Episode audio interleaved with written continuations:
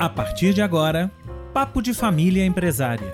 Para quem é fundador ou fundadora, para quem é herdeiro ou sucessor, para quem faz parte de uma família empresária ou para quem simplesmente ama este tema. Com Juliana Gonçalves e Martim Salas.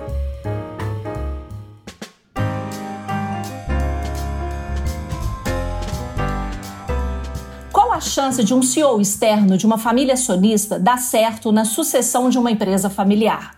Uma pesquisa italiana revela que o primeiro CEO externo não fica um ano no cargo.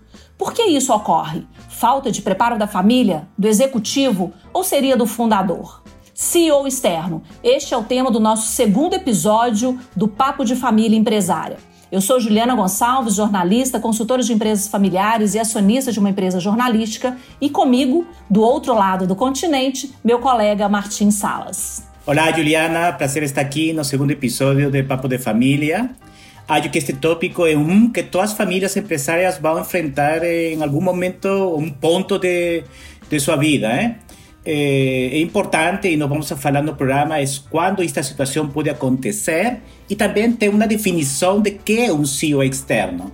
É alguém que só vende de fora da empresa ou pode ser alguém que está dentro, dentro da empresa, mas é não um membro da, da família. Ou seja, é uma pessoa que não é da família. Né? A Sim. sucessão acontece com uma pessoa externa à família, mesmo que ele já tenha trabalho ou já tenha ou trabalhe na empresa, tenha feito carreira na empresa, mas ele não faz parte do grupo familiar proprietário da empresa. Exatamente, exatamente. E as, as situações são também um pouquinho diferentes e vamos a abordar uh, neste episódio. É, quais são as situações? Vamos lá. Quando acontece, quais são as, as circunstâncias que pode acontecer uma sucessão com o CEO externo? É, Existem várias razões, em verdade, mas se, se você me permite, eu, eu acho que é importante falar de alguns mitos de, que estão associados a trazer ou ter um CEO externo, um CEO que não é a família. Porque muitas famílias fican com um pouco de medo sobre que, que isso podia ser uma ameaça para a harmonia familiar, eh, uma demotivação para os funcionários e que afeta a imagem da empresa e os valores da cultura da família. E a verdade é que isso não tem que acontecer se você planeja isto de uma maneira muito estruturada, muito bem pensada e, e, e falada dentro da família, não? Não acho isso importante. Acho importante. Não é, não é exatamente o tema do nosso programa de hoje, com certeza será de algum outro, mas você está falando da importância de um planejamento sucessório, né? De que esse, esse processo aconteça dentro de algo que foi previsto, planejado, que foi programado e preparado para que essa sucessão aconteça. Sim, e ficar livres de que esses mitos, esses meios, não têm que acontecer. Então você fica livre realmente para escolher o trazer o melhor CEO, independentemente seja a pessoa membro da família ou não membro da família. Agora tem um ponto importante, né, Martim? É uma pesquisa, um trabalho que nós dois participamos recentemente do grupo de, do Curiosity, que é um grupo de consultores de empresas familiares representantes de vários países da América Latina. Este, este trabalho que foi feito tem um mês, ele revelou que 89,4% das famílias desejam que a empresa continue no controle das novas gerações, ou seja, que, as, que, as, que, a, que a sucessão aconteça com as novas gerações da família. E eu tenho outro dado de, um, de uma pesquisa que foi feita é, na Espanha, dentro de uma sala de MBA de, de filhos de empresas familiares, que revela que 45% dos herdeiros não sabem se eles querem trabalhar na empresa da familiar. Ou eles não sabem, ou eles já têm definido que eles não querem trabalhar. Então, quando você pensa esses dois números, eles não fecham, a conta não fecha. Os fundadores querem as novas gerações dentro da empresa e as novas gerações ainda não sabem se querem ir para dentro da empresa. Então, ou seja, você tem uma equação aí que não está dando certo e aí o CEO externo torna-se uma grande probabilidade, né? uma alternativa para essas empresas familiares. Certo, certo. E existe um fator adicional a isso, agora que estamos falando de dados, eh, que eh, mais da metade dos CEOs familiares eh, no mundo global não possui um plano formal de aposentadoria. Então é outro fator. Então, como você pode misturar todas essas circunstâncias para ter um CEO eh, externo ou um sucessor que seja sucedido? Então, vamos a falar algo de, disso. Eh, eh, você eh, perguntou sobre quais são essas circunstâncias não? que levariam, levariam para ter uma, um, um, um CEO externo. E eu acho que eh, as, as, razões mais. Uh, mais frequentes têm que ver com eh, não existe um, um sucessor, não? Não, não, não há uma sucessão, eh, seja formal ou informal, ou que o sucessor identificado não, não está qualificado. Eh, que o sucessor não está pronto, ou ainda que eh, um acordo interno da família proíbe ter um sucessor. Eh, existen otras circunstancias de conflicto que no falamos anteriormente y que a lo mejor mejor você también puede, puede comentar, ¿no? como una disputa entre, entre ou membros da família. É, eu, eu, a gente vê muito quando é, os sucessores ainda não têm idade, né? não estão prontos. Não tão, normalmente não tem idade ainda para fazer o processo sucessório, né? E eu, e eu já tive um caso que a família, o fundador não tinha filhos ele, ele não tinha herdeiros, sucessores na família, então essa também não era uma alternativa. Agora, eu, eu fico imaginando que a situação mais difícil de você buscar um sucessor externo é esse caso que você mencionou, quando existem conflitos entre os herdeiros. Né? Quando, quando existe uma disputa de poder, quando existe. É, às vezes o próprio pai não consegue definir quem vai ser o sucessor, qual que. Ele não consegue escolher, porque essa é uma decisão que muitos pais se veem é, com dificuldade de fazê-lo. Então ele não consegue apontar quem é o sucessor. E aí, realmente, essa busca pelo sucessor externo é uma alternativa, é uma possibilidade. Mas, Martim, não é fácil, né? Essa escolha pelo sucessor externo é uma decisão que ela não é fácil de ser tomada. Sim, não, não, não, não é fácil. E, e, em realidade, o ponto crítico, o ponto importante é que você tem que trazer ou ter o melhor sucessor.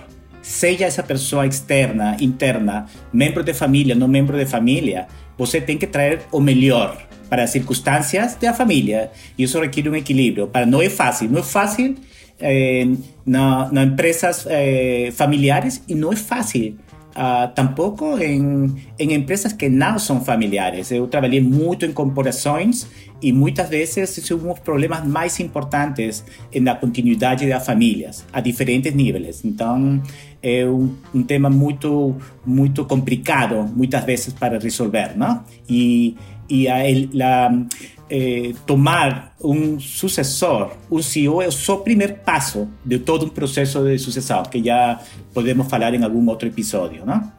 Ah, em todo caso, eh, eh, existem sucessões planificadas e também as imprevistas, não? como uma transformação de negócio, com um parceiro que uma das condições é trazer um CEO que tenha uh, uma uh, experiência no negócio, por exemplo. Então, nesse momento, todos têm que, eh, que ter um acordo, família e parceiro, é um momento. E vamos falar de algumas dessas circunstâncias. Eh. Eu quero só voltar agora também num ponto que você colocou, quando você falou das, da, das situações né, que podem acontecer para essa sucessão com o CEO externo, que é quando o, o acordo de acionista estabelece isso. Né? Aí eu, eu acredito que nós estejamos falando de famílias que já são maduras, famílias que já têm um nível de governança corporativa muito bem desenvolvido, e aí ela estabeleceu né, com regras no, no, processo sucessório de que a sucessão vai acontecer com pessoas externas à família. E aí é independente se existem pessoas qualificadas ou não. É uma decisão que a família fez que a sucessão vai para uma pessoa de mercado que não é um membro da família. Eu acho que esse ponto é interessante, mas por outro lado, muitas vezes você perde a oportunidade de aproveitar talentos que você pode ter dentro da família, porque isso pode acontecer né, você ter pessoas muito bem preparadas, muito qualificadas, pessoas que, né, herdeiros que sonham aí com esse projeto empresarial e que poderiam ser uma excelente alternativa para o processo sucessório. E quando a família coloca isso como regra determinante, ela acaba que ela inibe, né, que esse processo natural dentro da família aconteça eu tenho um pouco, fico um pouco de pé atrás, assim, não sei o que, que você pensa. Sim, sim, isso pode acontecer precisamente porque a, a maior razão para ter esse acordo é diminuir ou eliminar o conflito familiar, não? Sin embargo, crea outro. E, e, e, isso pode ser um, um, um, problema. O que é importante é ter sempre eh, eh, essa comunicação aberta na família. Sim? É. Finalmente, eh, eh el, estar todos de acordo tener temas discutidos, conversados, eh, es importante, pero sin duda, si existe ya un protocolo eh, establecido eh, que, que, impide, que prohíbe esa circunstancia de tener un, un ejecutivo general, un, un, un CEO na familia, de la familia, eh, es, un problema y, y, crea también a veces un ambiente un poco complicado para el CEO que está viendo la empresa. Entonces, siempre tenemos que estar monitoreando eh, estes processos no empresas familiares não são processos somente racionais, não? Finalmente. E há muito de emoção, há muito de alinhamento de expectativa de membros da família, de valores, de personalidade do CEO, eh, eh, eh, que são tão importantes que o conhecimento somente de, de negócio. Então, encontrar também esse equilíbrio é, é importante e vamos a falar disso em, em alguns dos casos uh, mais adelante nesse episódio, não? Bom, então acho que vamos para o primeiro caso. Podemos? Sim. Primeiro caso. Este é um caso bem conhecido. Grupo RBS, um conglomerado de mídia brasileiro, maior afiliada da Rede Globo, além de vários outros negócios de propriedade da família Sirotsky. Fundado por Maurício Sirotsky, sucedido pelo sobrinho Nelson, seguido por Pedro Parente, conhecido profissional do mercado, que teve entre suas várias responsabilidades terminar de preparar Eduardo Sirotsky, neto do fundador, para a terceira sucessão que ocorreu sete anos depois. Martim, você acha que esse é um passo importante para a preparação dos herdeiros? Você ter um CEO externo no processo de formação? Esse é um caso bem sucedido que a gente tem um CEO externo dentro da empresa. Sim, sim. É, eu acho que isso traz equilíbrio para um plano de sucessão.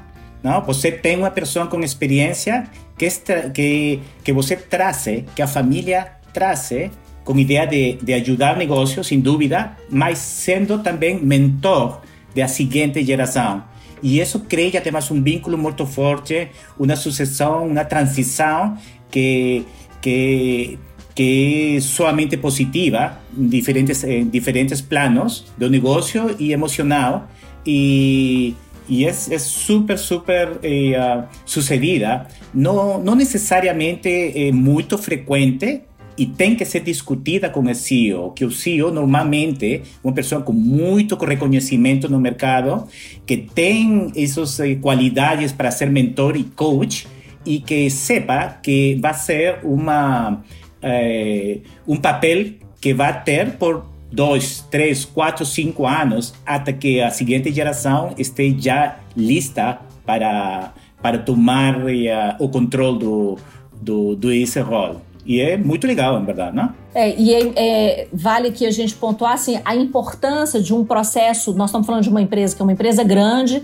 né, que ela tem uma gestão bem madura, a importância do RH nesse processo, né? Seja na identificação do, do profissional, na busca no mercado, né, para que tenha um perfil muito adequado dentro da realidade da empresa um ponto muito importante para que esse processo dê certo é que esse candidato externo ele esteja muito alinhado com os valores da família, com a cultura da família, né? Porque se a gente traz um candidato que tem uma forma de, de ser, de pensar, de ver o mundo completamente diferente dos valores da família, é claro que em algum momento vão entrar em choque né, e não vão conseguir dialogar de uma forma harmônica e, e com, com, com coerência entre as duas partes. Né? Então, assim, a escolha desse candidato, ela, ela ultrapassa a escolha de um profissional muito competente. Né? Ele tem que ser muito competente, muito bem qualificado, com certeza, para poder para o desafio do negócio, mas ele tem que ser também uma pessoa que foi escolhida à luz do, da família, à luz da cultura, dos valores, né, da dinâmica da família, do relacionamento com a família, para que esse, esse, esse, esse casamento aí aconteça de uma forma positiva. Sim, sim. E, e acho que um papel muito importante do Conselho de Administração em geral. Eh, RH tem aí um, um, um, um papel também importante. O Conselho, seja com membro da família ou ainda com membros independentes, tem que ter uma, um comitê de seleção, de búsqueda com os pontos que você eh, comenta, eh, sem dúvida. O perfil de, de, o candidato tem que ser muito bem definido, muito bem definido. O perfil geral do CEO, seja que vai ser mentor ou não, seja que uh, o ponto do, uh, do negócio, da estratégia está mudando e tem, eh, a família tem que trazer alguém com a, aquele conhecimento eh, e as qualidades pessoais eh, também. Então, essa pessoa ou candidatos, seja internos ou externos, tem que falar, sem dúvida, com, uh, com acionistas, com conselho de família. Tem que haver um equilíbrio entre essa parte de negócio e essa parte de ter eh, eh, apoio, suporte de, de família na, na parte emocional. Da parte, finalmente, eu comentei de alguns mitos, de alguns dos, de métodos que tem, médios que tem a família, de que o valor da família pode mudar cambiar, eles têm que estar muito certos que a pessoa que vai representar não só o negócio, mas família, está eh, alinhado a esses, a esses uh, valores, então, a essa identidade. E isso só vai acontecer quando você uh, tenha confiança de que esse candidato é quem vai representá-lo bem, né? É, eu diria até que na hora de contratar o CEO, o RH tem que aprovar, mas a família também tem que aprovar, né? Sem dúvida. E, e eu diria que eu acho que o papel de RH está mais em, em parte de execução, não? E además ele conhece como vai ser, sem dúvida, eh, interação do CEO com, com a estrutura organizacional do, do negócio mas é só uma parte de, de, de todo o paquete. Eh, acho que finalmente eh, requer de, de, eh, de aprovação do, da família. É, ou dos acionistas, né, pelo menos. Da, da, família talvez não, porque imagina uma família muito grande, mas dos acionistas, né, eles têm que realmente fazer talvez uma entrevista e aprovar também esse candidato. Agora, um outro ponto interessante também que me passa aqui pela cabeça agora, Martim, é como como cuidar do fundador, fundadora ou controlador, né, quando não é mais o fundador que estava na gestão, como cuidar desta, desta pessoa para que esse processo também dê certo. Sim, eh, não falamos de, deste dado de, de, de CEOs que não têm um, um plano de aposentadoria, e isso é muito importante, né? E, e qual vai ser o papel? O papel de, de mentor também para o novo CEO que vai fazer eh, eh, eh, CEO atual, seja o fundador ou não, seja da família ou não, eh, eu, eu, diria que vai ser da família, é, é crítico. É crítico para o sucesso do novo CEO. Porque se ele eh, mantém a, a, a linhas de comunicação, a, eh, a autoridade para fazer ou não fazer coisas na, na empresa, então o seguinte CEO não vai ser sucedido ao final. Então, ele tem que ser a primeira pessoa que, que pessoa que, que queira este plano de sucessão e é importante ter um plano para ele, né? Ou ela. É, então, eu acho que a gente pode ir para o nosso segundo caso, que eu acho que exemplifica muito bem isso. Pode ser? Sim, sim, claro que sim. Segundo caso. Empresa familiar de cosméticos com atuação na América Latina e vendas na ordem de mil milhões de dólares. O fundador, com cerca de 70 anos, não tinha sucessores entre seus filhos. Estes trabalham na empresa em diferentes áreas: recursos humanos, marketing e comercial. Contrataram como executivo geral da empresa um consultor de uma consultoria internacional com quem tinham feito muitos projetos com êxito. Assim, o fundador se afastou do dia a dia da empresa por seis meses, mas não deu conta de ficar longe das atividades executivas retornou à empresa e trabalhou mais do que nunca. Desautorizava o seu executivo geral todo o tempo até o ponto de demiti-lo. A história de CEO externo durou somente um ano. Juliana, eh, você acha que, eh, que isso é algo muito frequente? Como podemos falar isto de uma sucessão win, uma sucessão fracassada? É, eu acho que assim, é um caso muito frequente, que é o que a gente estava falando no final do bloco anterior, que é justamente quando o fundador não se prepara para esse processo de transição, né? Sucessão é uma transição. E, e eu acho que para dar certo esse processo, sobretudo com o CEO externo, o fundador tem que ser preparado. E quando eu falo preparar, eu falo assim: qual é o novo desafio desse fundador? Né? A partir desse momento que ele não vai estar mais naquele cargo de presidente, de CEO de uma companhia que demanda dele atividades, é, decisões, que ocupa a vida dele completamente, qual é o novo desafio desse homem, dessa mulher? é, a partir de agora? Qual que é o papel dele? Qual que é a relação que ele vai ter com a empresa? Né, a gente vê muitos CEOs que né, traz uma pessoa para ocupar o lugar dele e que aí ele está todo dia ali na empresa, ele quer ainda saber todas as informações da empresa, ou seja, ele não cria aquele distanciamento necessário para que o novo CEO, sobretudo sendo externo, tenha o ambiente dele e possa construir a história dele né? Porque ninguém vai fazer igual o outro fazia. Então ele vai construir a história dele. Então eu acho que preparar esse CEO com novos desafios, com o que, que ele vai fazer a partir de agora, qual vai ser o canal de comunicação dele, qual vai ser a frequência da comunicação dele com o CEO, que é claro que existe um período é óbvio que existe um período necessário para que também o CEO ganhe a confiança do fundador. A aposta foi feita, né? Com todos os todas as, as os desejos que esse novo CEO externo dê certo. Mas o fundador precisa de um tempo para falar assim: a minha aposta deu certo. Esse cara é bom mesmo, igual, igual a gente achava que era. Ele dá conta de continuar gerindo a empresa que eu fundei. Então, assim, precisa de um tempo para ganhar e comprovar essa confiança. Então, por, durante esse tempo, qual é o nível de frequência que eles vão ter de conversas? Que tipo de informação que o CEO vai é, é, buscar no ex-presidente, no, ex, no fundador da empresa. Outro ponto importante: quais são as alçadas de poder desse CEO? Né? Qual é o limite de tomada de decisão que ele pode tomar sozinho ou qual é o limite de tomada de decisão que ele tem que recorrer aos acionistas, que ele tem que compartilhar? Isso, como você falou na governança corporativa, é fundamental, porque a governança vai estabelecer esses limites, vai estabelecer né, até onde o senhor pode ir e, e acompanhar o trabalho dele naturalmente, né? Sim, sim, sim. Todos são pontos eh, muito, muito importantes eh, nessas circunstâncias para que um CEO seja sucedido na empresa familiar.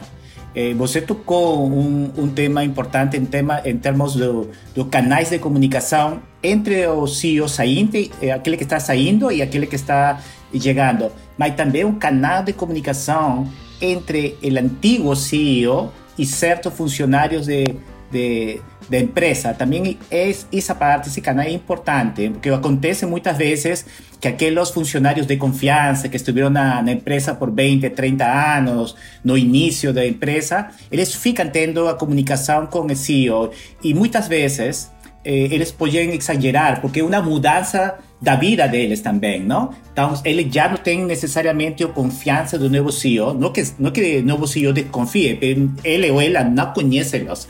Então, isso é uma circunstância e normalmente o novo CEO, ou nova pessoa, é, é, traz novas coisas na empresa e algumas dessas podem ser mudanças do que a empresa fazia. Então, esses funcionários vão e falam CEO e vão e reclamam e antigo CEO, que é muitas vezes o fundador ou, ou um membro da família muito importante, fica preocupado e criar esse, essa circunstância é outra razão que eh, tira para baixo esse nível de confiança que deve existir como novo CEO. Então, essa, essas circunstâncias têm que ser, por exemplo, discutidas previamente, que o CEO diz, eu agradeço que você está trazendo isto, eu não vou fazer, quem tem controle é o novo CEO, respaldar o CEO, né?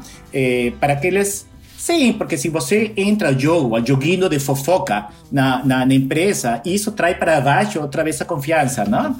Entende? É, por, porque é, é, interessante isso, porque o novo CEO, de certa forma, representa uma ameaça para quem está lá, né? Será que ele vai me manter no cargo? Né? O, o, o, o emprego dessa pessoa, né, de quem estava lá, de certa forma, está em risco, porque se o CEO não gostar, achar que não desempenha bem, que não é bom, ele pode resolver trocar a equipe, buscar pessoas da confiança dele. Então, com certeza é uma ameaça E, e, é o que você falou, assim, o risco de ter um joguinho, é, de ter conivências ali, né, obscuras dentro das relações ali dentro da empresa é muito grande. Né? Ou seja, é um senhor desafio para o novo CEO, né? Não é fácil o que ele vai enfrentar. Esses tópicos têm que ser discutidos antes que o novo CEO uh, ah, pueda ser uh, eh, parte da empresa.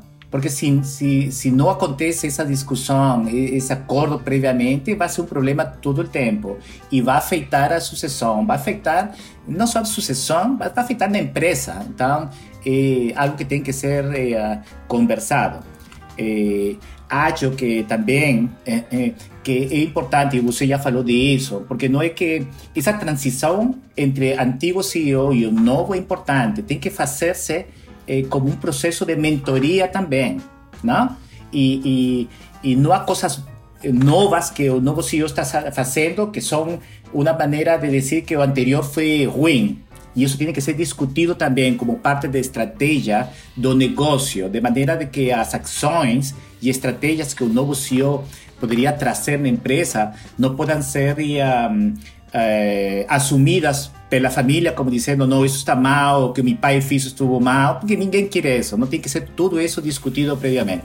É, e, e, eu vou voltar em um ponto que você colocou aqui também, né? Assim, é, a importância de se preparar a família também, né, Martim?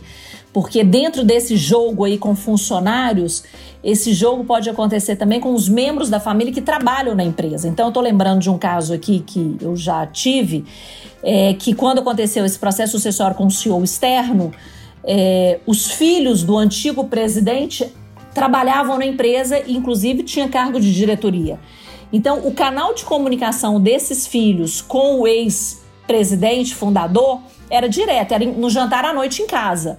Então, é, a disciplina, não era o caso nesse, nesse cliente que eu estou mencionando, é, porque os filhos é, levavam informação para o pai o tempo inteiro, né, no, no, jantar à noite, no café da manhã, no final de semana, eles estavam sempre colocando, e toda vez que eles não concordavam com algo que o presidente tinha feito, eles contavam para o pai, assim, já com, com, a, com a avaliação crítica e negativa, né, e, e, então, assim, eles acabavam que eles atrapalhavam muito a gestão do CEO externo né? Porque eles tinham esse, esse canal de comunicação e eles não tinham a maturidade necessária para entender que eles não podiam cair nessa armadilha de ficar conversando com o pai o tempo inteiro sobre o que estava acontecendo no dia a dia da empresa, porque eles estavam realmente atrapalhando o CEO no papel dele. Então, ou seja, é preparar o fundador, né? É preparar os funcionários para esse novo CEO externo e é preparar também a família, né? Para que elas para que ela possa contribuir para o processo dar certo. Além disso, eu diria preparação do, do novo CEO, eh, já seja pelas qualidades de ele ou ela e também do que é esperado em termos de não só conhecimento, sino a maneira que vai trabalhar com trabalhar ou comunicar com membros da família, não? Eh, acho que vamos falar um pouquinho do que é esperado daquele CEO. Eh, e como todo, é equilíbrio entre a família acordando cuáles son los términos de relacionamiento con el CEO y el CEO reconociendo también que ahora a lo mejor teve experiencia en una empresa familiar, no empresa familiar anteriormente o no. Pero es un, tema completamente diferente. Si usted trabajó uh, no IBM o trabajó Microsoft y ahora está yendo a una empresa familiar, a dinâmica é completamente diferente e você tem que ter essa preparação mental, essa disposição de que, por exemplo, que linhas de comunicação com membros da família, não somente com o conselho, algumas vezes é necessário, sempre e quando sejam estabelecidas previamente, né? Você, outra vez, não quer gerar muitas linhas informais de comunicação, mas em gerar uma empresa familiar que todos os stakeholders, que todos os membros da família tem que ter uma comunicação do que está acontecendo. Isso pode ser parte do papel de conselho de família, sim, mas isso significa que o CEO tem que também ter muitas vezes um relacionamento com o conselho de família, não somente com o conselho de administração.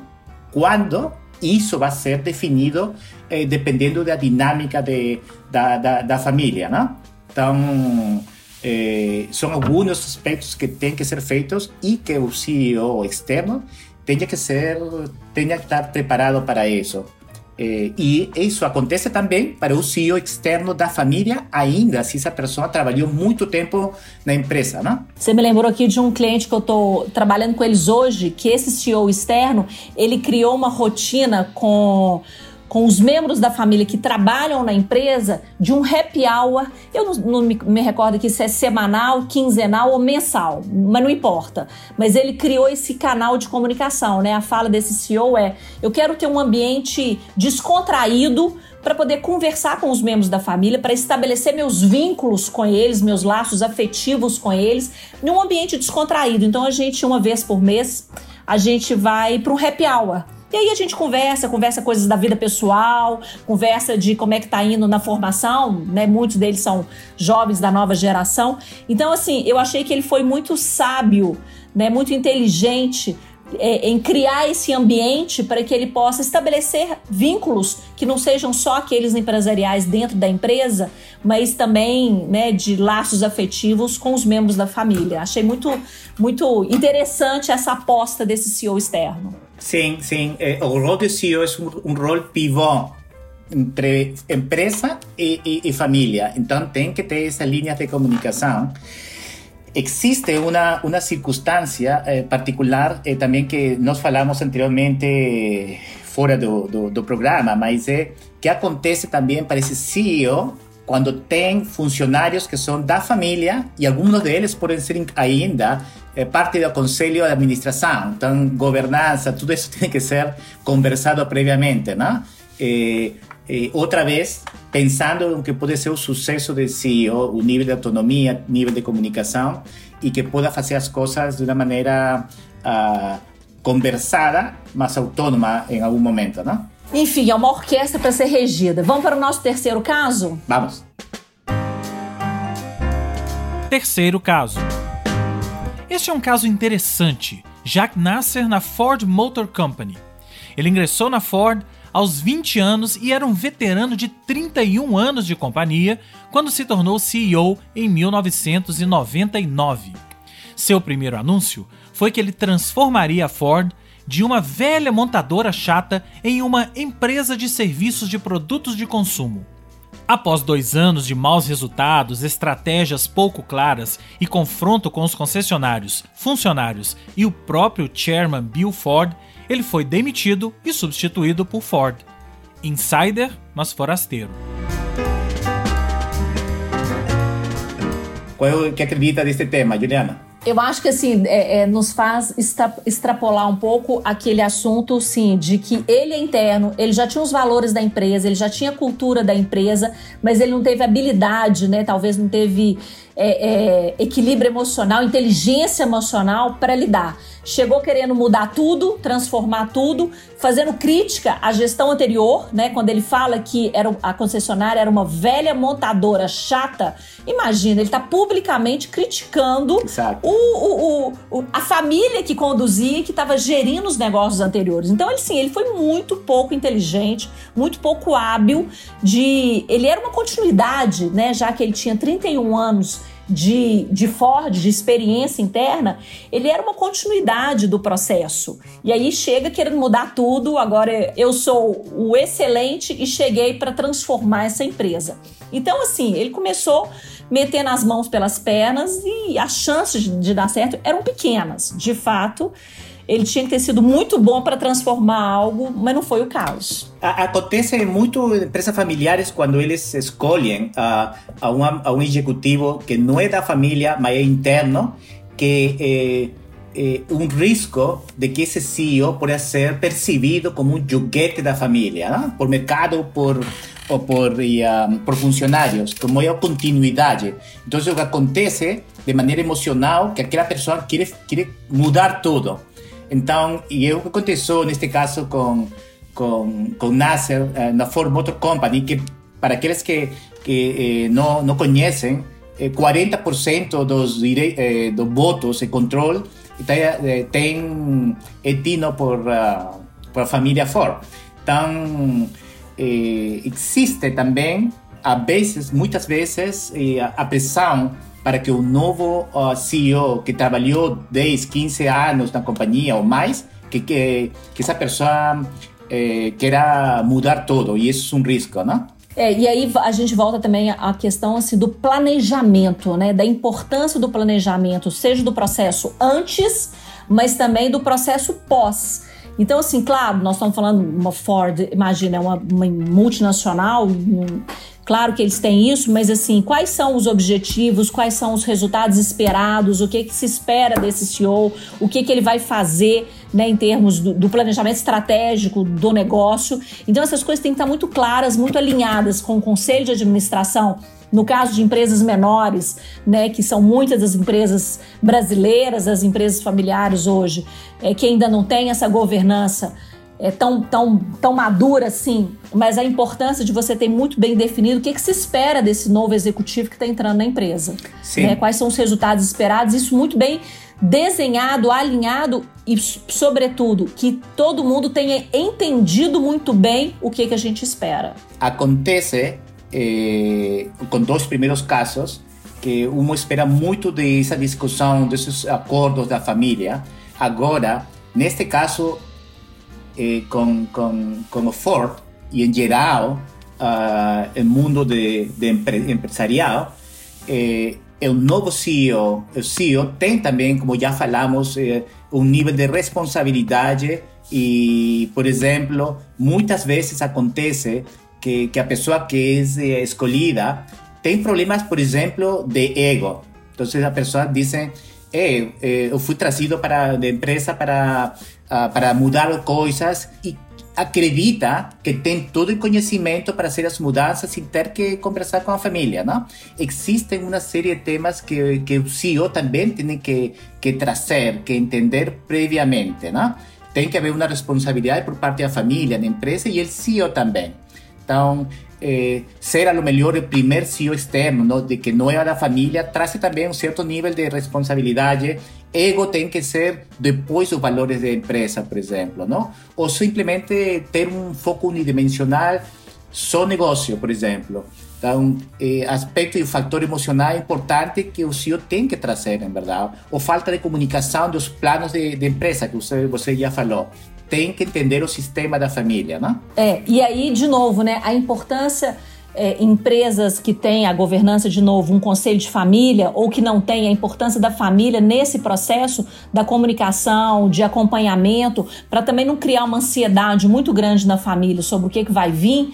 É, mas ela está acompanhando exatamente o que está acontecendo dentro do negócio, dentro da gestão, porque, né, Martim, vamos, vamos, vamos pensar assim, nos colocar no lugar da família, de repente é um sentimento de que tem um, um, um estranho cuidando dos nossos negócios, né? Então pode ter um pouco de ciúmes, essa questão do ego, da vaidade, a questão do poder, né, que é muito importante, né? De repente a família acha que ela tá perdendo o poder, porque não é ela que tá lá sentada na cadeira que faz a assinatura final. Então, ou seja, você realmente alinhar muito bem e cuidar muito bem, né, desta família é importante para que esse processo dê certo. Agora estou uh, lembrando de um caso de uma família que eles diziam que era muito uh, bom e abertos com CEO externos, com ideia, que eles tiveram cinco CEO externos em sete anos. Então, você pode entender. Eu acho que, aberto demais, né? Aberto demais. Então, eu acho que não, eh, tinham alguns problemas não, para alinhar os novos CEOs com com a família. É, a gente, o que, que, que, passa na minha cabeça escutando esse caso, né? Eles não tinham menor maturidade para ter um CEO externo, provavelmente, não, tinham uma, não fizeram um planejamento prévio, não prepararam a família. Então ficava assim: imagina, em cinco anos, sete CEOs nenhum CEO. Aí haja pesquisa italiana, né? Que a pesquisa italiana fala que é o primeiro CEO que não fica um ano, mas os outros vão ficar. Essa aí é um ano, dois anos, três anos e nada aconteceu, nada deu certo. E, e a qualidade, isso é bem importante, porque a família pode criar um, uma fama de que nós que, que nós somos bons tendo CEOs externos. Então, os candidatos para os seguintes CEOs, o seguinte candidato, o CEO 4, o CEO 5, muito provavelmente não tinha a mesma qualidade profissional que os primeiros, porque para então já o mercado entende que é muito bem trabalhar com essa família, não? Então, ao final importante porque cria uma situação também de, de um posicionamento ruim da, da empresa e da dinâmica uh, entre eh, externos e, e, a família, que é parte de um mito com a empresa familiar, não? Pero é, import, é, é importante trabalhar esse aspecto também. Eu lembrei aqui de de um caso de uma família também que fez essa transição, essa, essa sucessão com o CEO externo. E aí, quando o CEO externo chegou, ele começou a fazer gestão, etc. E ele se deparou com uma gestão muito precária e uma gestão cheia de coisas erradas no processo da gestão. E esse CEO quis consertar isso e entrou em choque com a cultura da família, né? sem entrar em julgamento de valor do que é certo ou errado, mas ele começou a confrontar a cultura da família que tinha uma política, uma maneira de gerir da forma deles. Né, com algumas coisas não muito muito corretas dentro da legislação brasileira, vamos dizer assim. E aí esse CEO chegou e ele chegou no momento que ele deu um checkmate para a família. Ou vocês mudam e se adaptam, digamos, à legislação brasileira, ou eu tô fora porque eu não vou assinar nenhum relatório dessa forma. Então, ou seja, de novo, né, a questão do planejamento, da, da cultura, dos valores que são fundamentais. Eu tô quase para dizer que a capacidade técnica desse executivo externo é muito importante, mas existem várias outras coisas mais importantes para que esse processo dê certo. Assim é. Então, Martim, quais são os nossos aprendizados, as reflexões sobre a conversa de hoje? Juliana, eu acho que a família tem que buscar, procurar o, o melhor CEO, seja externo, seja interno, seja da família, seja fora da família. O importante é encontrar o melhor, o melhor candidato. O segundo é que a escolha de CEO é o primeiro eh, passo. Eh, se a pessoa interna vai requerir um plano de desenvolvimento e se a pessoa externa vai requerir uma, eh, un trabajo conjunto entre la familia y el CEO. Eh, y eso va a comenzar teniendo un perfil muy bien definido de candidato, alineamiento de expectativas con accionistas, con familia propietaria, con funcionarios. Eh, también es muy importante definir previamente y objetivamente los resultados esperados de ese nuevo CEO. Y sin duda, eh, una atención especial para el fundador, para el controlador, eh, que ele ou ela vai fazer depois de, uh, de deixar o cargo? Qual vai ser o novo desafio na vida? Porque isso é muito importante também para o sucesso de ele, ela, da família e do novo CEO. Você tem alguma adicional? É, eu acrescentaria isso, né? Assim, o, o, a definição do perfil né, do, do CEO que vai vir, desse candidato que nós vamos buscar. O cuidado né, que tem que ter com a família, com os funcionários e com o ex executivo, seja o fundador ou um outro controlador da família, ou seja, o cuidado que a gente tem que ter com esses três agentes aí desse movimento e, sobretudo, a comunicação, né? A comunicação com os acionistas, com a família, com os funcionários, que são partes fundamentais e essenciais para o sucesso né, dessa sucessão com o executivo externo da família. De acordo. E para finalizar, a minha dica é rever uma novela da Rede Globo que passou em 2010, que chamava Passione, é, do autor Silvio Abreu. Ela fala, conta a história de uma família empresária da, metalúrgica Gouveia e ela conta um processo de sucessão com um executivo externo à família. E ali a novela traz todas as intrigas, as fofocas, os, as disputas de poder, né, é, o, a comunicação com a família, enfim, é riquíssima com tudo isso que nós falamos, dessa dinâmica da família empresária diante de uma sucessão com executivo não familiar. Essa novela é antiga, mas ela está disponível na Globoplay para quem quiser assistir e entender um pouco o que, que acontece com uma família empresária. Martim, muito obrigada. Foi um prazer novamente essa conversa riquíssima aí sobre o CEO, sobre o CEO externo. Sempre é um prazer compartilhar com você e com oyentes, eh, Juliana. Até o próximo episódio. Siga Papo de Família Empresária nas redes sociais e compartilhe conosco sua história. Quem sabe não é o assunto do nosso próximo Papo de Família Empresária. Apresentação Juliana Gonçalves e Martim Salas, edição Rodrigo James.